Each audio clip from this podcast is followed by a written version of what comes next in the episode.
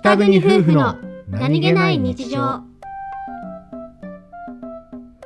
服装が違う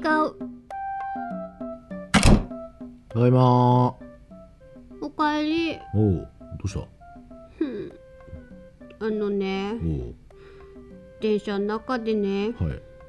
えこちゃんまだ寒いからさはいダウン着てるじゃんうんでも世の中的にはもう春じゃんまあ暖かいからなうんするとみんなもうトレンチコートなんだよね、うん、うん、もう衣替えしてんのとっくにはいはい電車の中はさ、ダウン着てるのほぼ私だけなんだよねうんはいすっごい白い目で見られるまあしょうがないそこはあれなんだな人種の違いだからな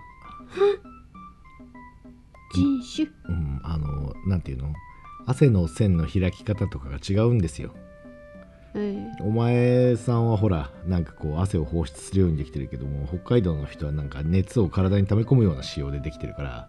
その代わり熱中症にはすごい弱いっていう特徴があるよ。